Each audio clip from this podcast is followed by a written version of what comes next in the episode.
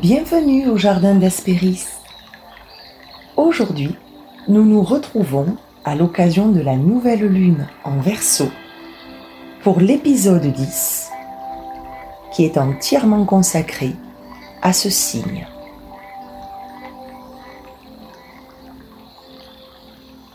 Le Verseau est mis à l'honneur car il est au carrefour de ce début d'année 2021.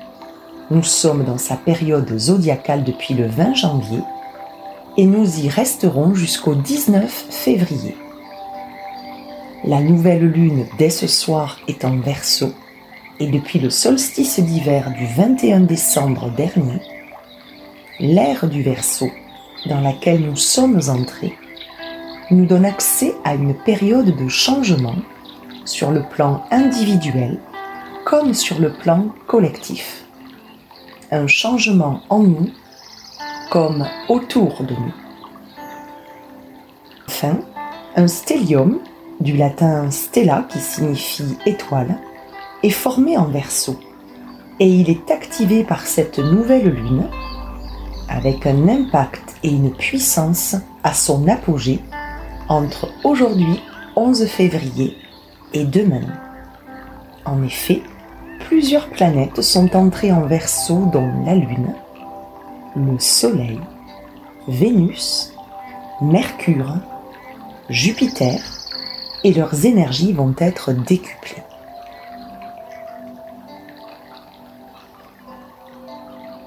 Nous voyons alors l'importance du Verseau, qui est l'invité d'honneur de ce mois de février, comme l'invité d'honneur du Jardin d'Hespéris. Faisons plus ample connaissance avec lui et ses liens tissés étroitement avec la mythologie et la culture grecque antique, mais aussi avec la Dame d'Imbolc, fêtée les 1er et 2 février, avec la figure de Brigitte, dont nous verrons les nombreux points communs avec le grand visionnaire qu'est le Verseau.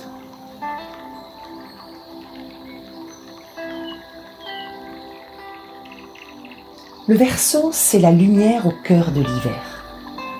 La flamme de la bougie dans l'obscurité encore présente, mais avec les premiers signes du printemps en marche. Tout comme le mimosa qui illumine déjà de ses pompons couleur or les Alpes maritimes, mais aussi nos jardins du Midi, endormis par l'hiver. Le verso c'est le signal lumineux porteur de vie, d'espoir, de perspective.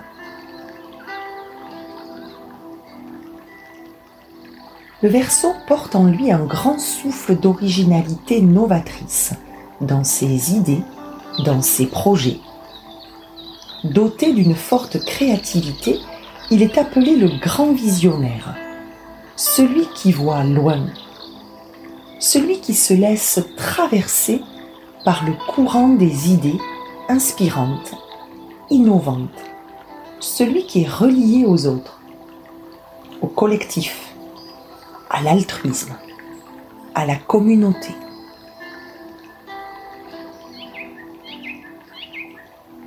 Dernier signe d'air, il est le plus fulgurant d'entre eux.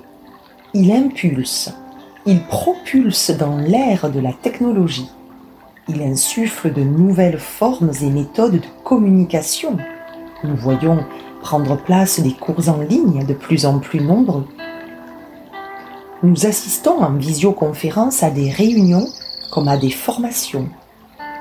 Les cours en classe virtuelle peuvent, en cas de confinement, reprendre place et assurer un lien et une continuité pédagogique de nouveaux supports sont en pleine expansion pour porter sa voix, pour transmettre, pour créer et tisser des liens malgré la distance.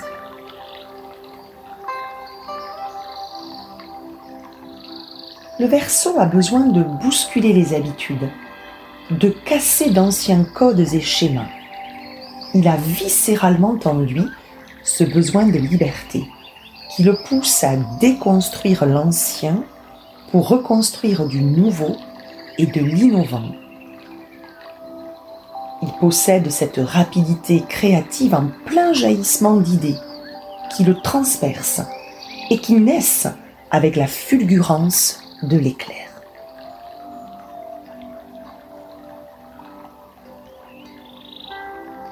Et en déroulant les chevaux des propres singularités et spécificités du verso, on contemple les fils de plusieurs nuances qui le constituent.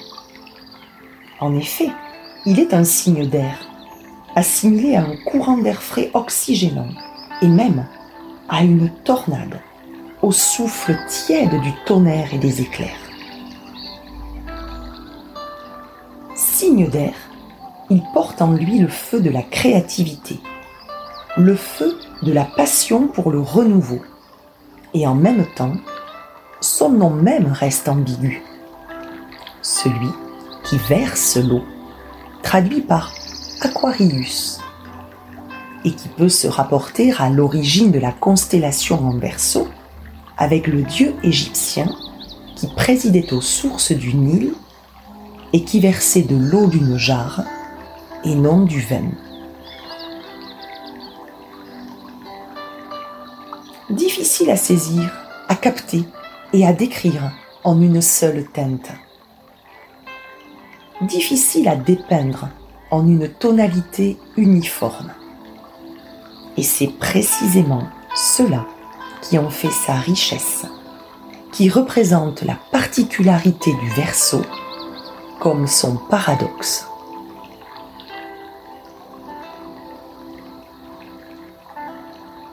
Dès l'Antiquité grecque, la mythologie associe le verso au beau Ganymède, qui cristallise en lui ces différents éléments.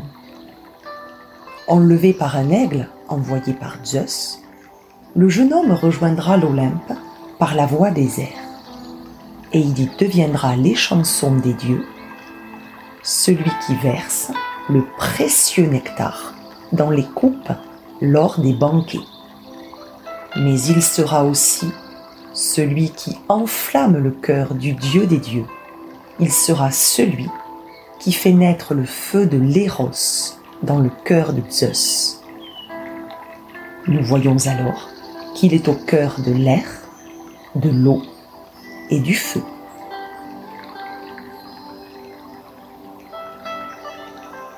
Ganymède contient en germe, dans l'étymologie de son prénom, la fulgurance des idées lumineuses et jaillissantes de l'ombre pour apporter la lueur de l'espoir, du renouveau et du printemps qui se rapproche à grands pas.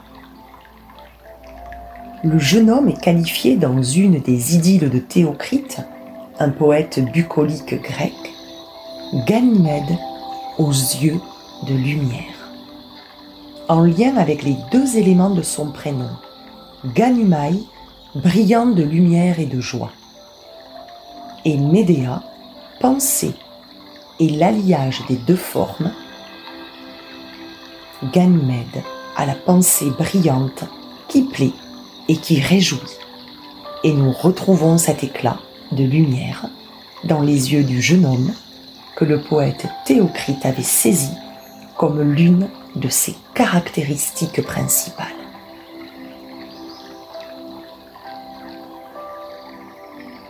Ganymède était le fils de Tros, fondateur de Troie. Il passait pour le plus bel adolescent vivant sur la terre. Et nul, ni homme ni Dieu, ne pouvait croiser son regard sans être subjugué par tant de beauté, et sans se sentir envahi d'admiration, de fascination et d'émotion devant tant de rayonnement.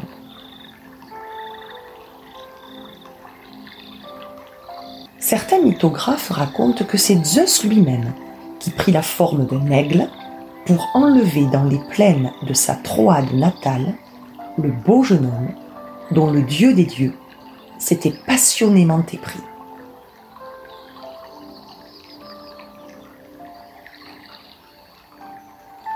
Cet épisode de l'enlèvement de Ganymède par un aigle s'explique par une peinture sur un vase en céramique qui symbolisait le pouvoir divin conféré à celui sur qui l'aigle venait se poser.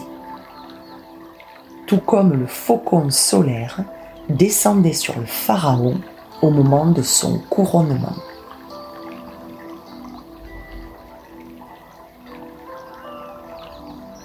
Hermès, le messager des dieux, au nom de Zeus, offrit au père de Ganymède un cep de vigne en or et deux beaux chevaux de course pour le dédommager de la perte de son fils, en lui assurant que Ganymède était devenu immortel, à l'abri de la vieillesse et de ses maux, tenant une coupe à la main, en versant le beau nectar ambré aux dieux.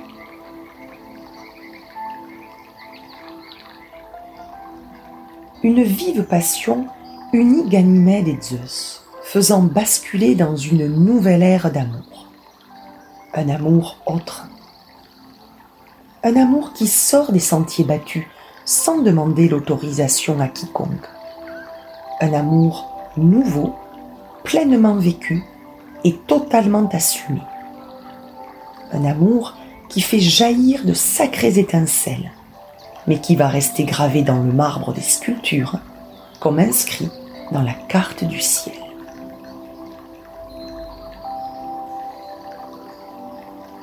Amour atypique, peu conventionnel, comme une envie de sortir d'un schéma classique, réducteur, étriqué, devenu trop étroit, comme une furieuse envie de pousser les murs, de renverser les barrières en osant exprimer et vivre cet amour au grand jour. Héra, piquée au vif et prenant cette passion pour une insulte, devint férocement jalouse de Ganymède et tenta à de nombreuses reprises de l'évincer de l'Olympe. Mais elle ne fit que renforcer l'amour de Zeus pour son jeune protégé et provoquer sa colère. Zeus ira même jusqu'à placer l'image de Ganymède dans la constellation du Verseau, pour qu'il lui soit à tout jamais associé aux côtés de son aigle parmi les étoiles.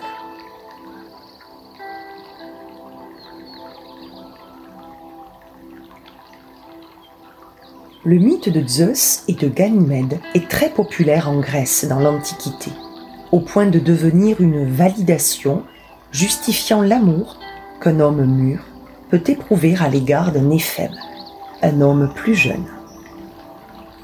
La philosophie grecque s'appuiera même sur les cercles d'hommes se retrouvant entre eux, afin qu'ils puissent à leur guise et en toute liberté, comprenons sans le concours ni la présence des femmes, exercer des joutes verbales se délecter de débats intellectuels et échanger des idées entre eux, délaissant ainsi la femme et amoindrissant par la même occasion son potentiel, sa liberté et son intellectuel, en ayant un nouveau champ d'expérience qui s'ouvrait à eux, à travers ce qui sera appelé dès cette époque l'homosexualité. Le système patriarcal, masculin, devient donc supérieur au système matriarcal, féminin, des temps primitifs et plus anciens. La complémentarité devenait ainsi fortement déséquilibrée et compromise, jusqu'à reléguer la femme dans certaines cités et régions de Grèce, dans le gynécée, et n'en faire cas que pour les tâches domestiques et conjugales. Il y avait donc une conséquence à double tranchant à cette nouvelle liberté et à l'ouverture de perspectives que ce mythe allait engendrer.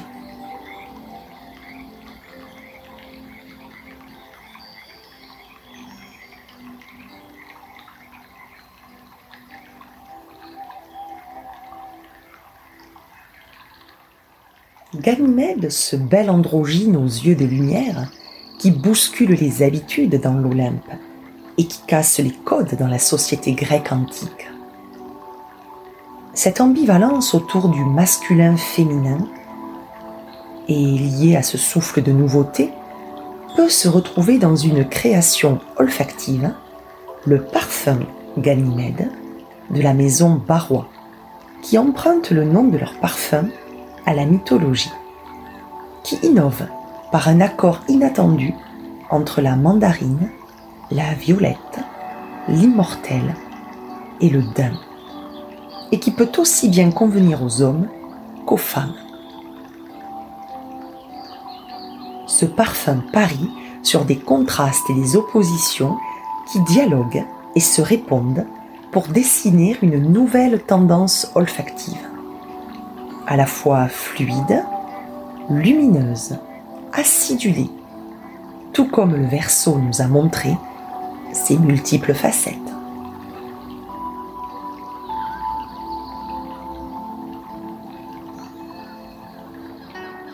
Nous retrouvons également ces contrastes et ces nouveautés dans le domaine de l'astronomie avec le satellite Ganymède, une des lunes de Jupiter découverte par Galilée en 1610, le plus gros satellite de tout le système solaire.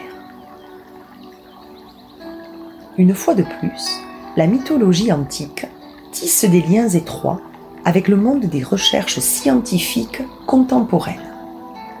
Zeus, en plaçant l'image de Ganymède auprès de lui dans la constellation du Verseau, est en écho avec ce satellite qui associe les contraires. En effet, on a découvert depuis peu que sous son épaisse croûte glacée se trouve un vaste océan, plus important que tous ceux de la Terre réunis. Une mission d'exploration sera lancée dès 2022 avec le décollage de JUICE, Jupiter Icy Moons Explorer. Et pour apporter ses fruits et ses résultats aux alentours de 2030, pour étudier son océan, sa magnétosphère, mais aussi pour évaluer son habitabilité.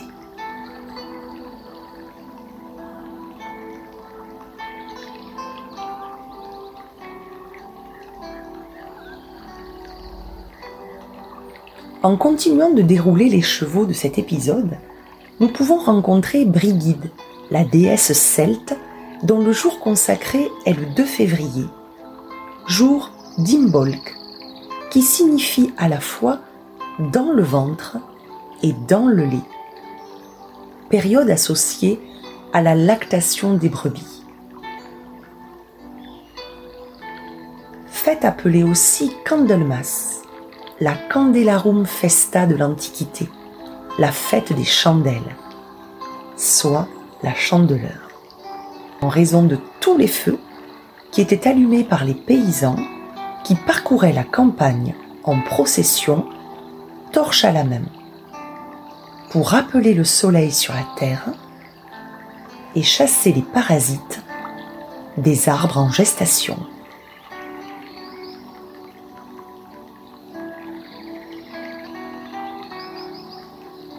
Protectrice des artisans et des tisserands, Brigide est bel et bien une tisseuse, au fil nuancé de ramages variés qui s'entremêlent. En effet, fille de l'aube, Brigide, Bright, la brillante, a pour épithète la flèche ardente, la flèche flamboyante. Ces épithètes rappellent la luminosité de Ganymède tout autant que la fulgurance des idées du Verseau, que son glyphe, les vagues d'eau, traduit aussi comme des éclairs jaillissants d'inspiration. Brigide est, comme le Verseau, assimilée à l'archétype de la visionnaire. Celle qui voit loin, qui ose rêver grand sans se dire que c'est trop grand, que c'est inaccessible. Celle qui sait que ce n'est pas parce que ce n'est pas encore là que ça n'arrivera jamais. On lui attribue les dons de la prophétie.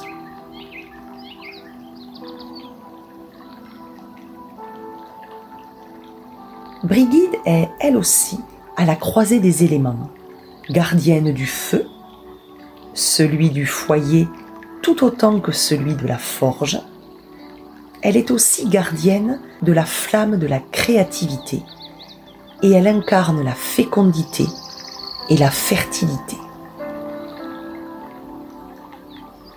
Elle est associée à l'eau, toujours honorée près des puits et des sources, dans lesquelles il était de tradition d'immerger neuf feuilles de ronces afin d'en ressortir des remèdes naturels pour calmer les brûlures et aider les femmes lors d'accouchements difficiles.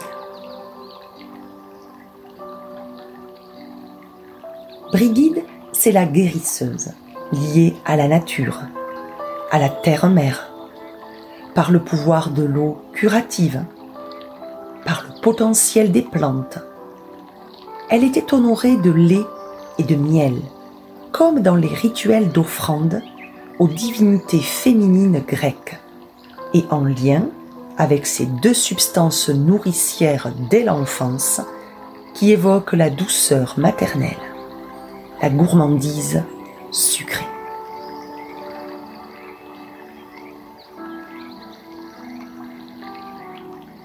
Protectrice des artisans forgerons, des joailliers et des orfèvres, mais aussi des artistes poètes, Brigitte veille sur la poésie, l'écriture, la danse, le chant, et elle se retrouve alors liée à l'air, à la voix, au chakra laryngé, à la transmission et à la communication.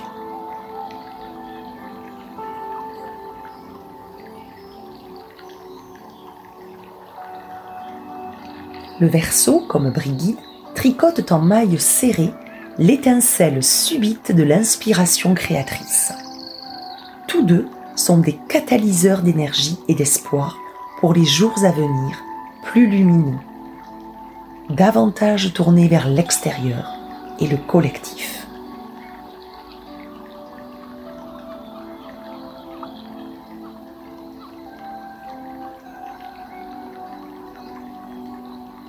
Éclairés par ces archétypes, inspiré par cette nouvelle lune, stimulé par le stellium en verso et protégé par les énergies d'Imbolc et de Brigide encore présentes, autorisons-nous à sortir des sentiers routiniers, battus et rebattus.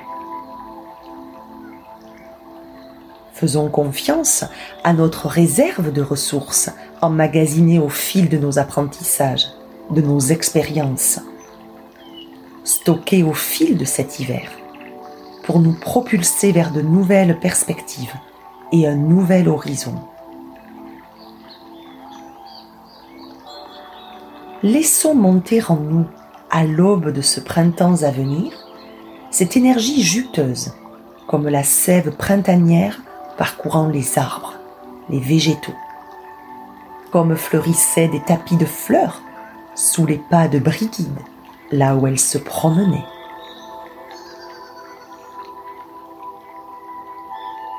Sentons la renaissance lumineuse approcher et nous nourrir, comme le réveil du soleil, comme les boules or du mimosa dans toute sa puissance et sa magnificence, comme le miel doux, doré, ambré qui réchauffe notre gorge.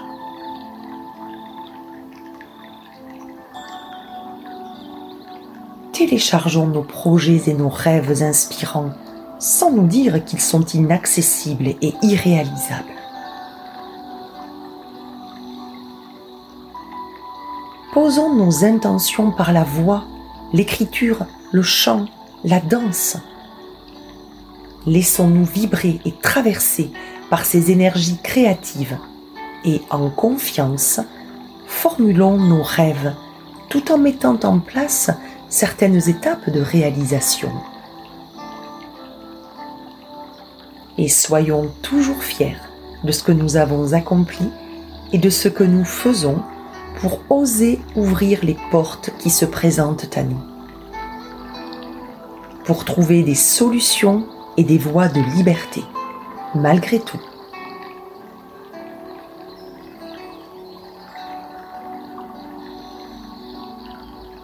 Merci Ganymède, merci le Verseau, merci Brigide, merci à vous, merci à nous, oui un grand merci pour tout ce qui va germer, pousser, croître, renaître, fleurir.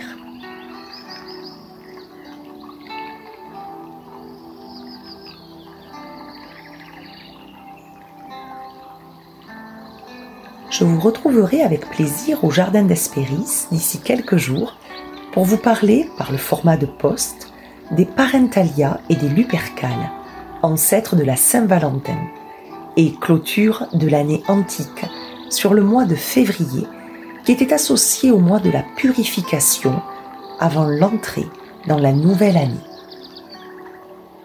Le nom même de février, du latin februo, qui signifie purifier, nettoyer.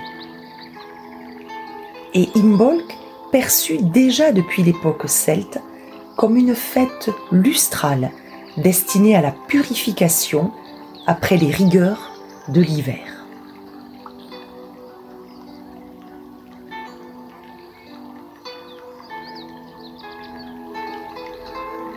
Et puis je vous donnerai rendez-vous pour l'épisode 11 à l'occasion de la prochaine pleine lune. D'ici là, je vous souhaite une très belle lunaison et je vous dis à très bientôt.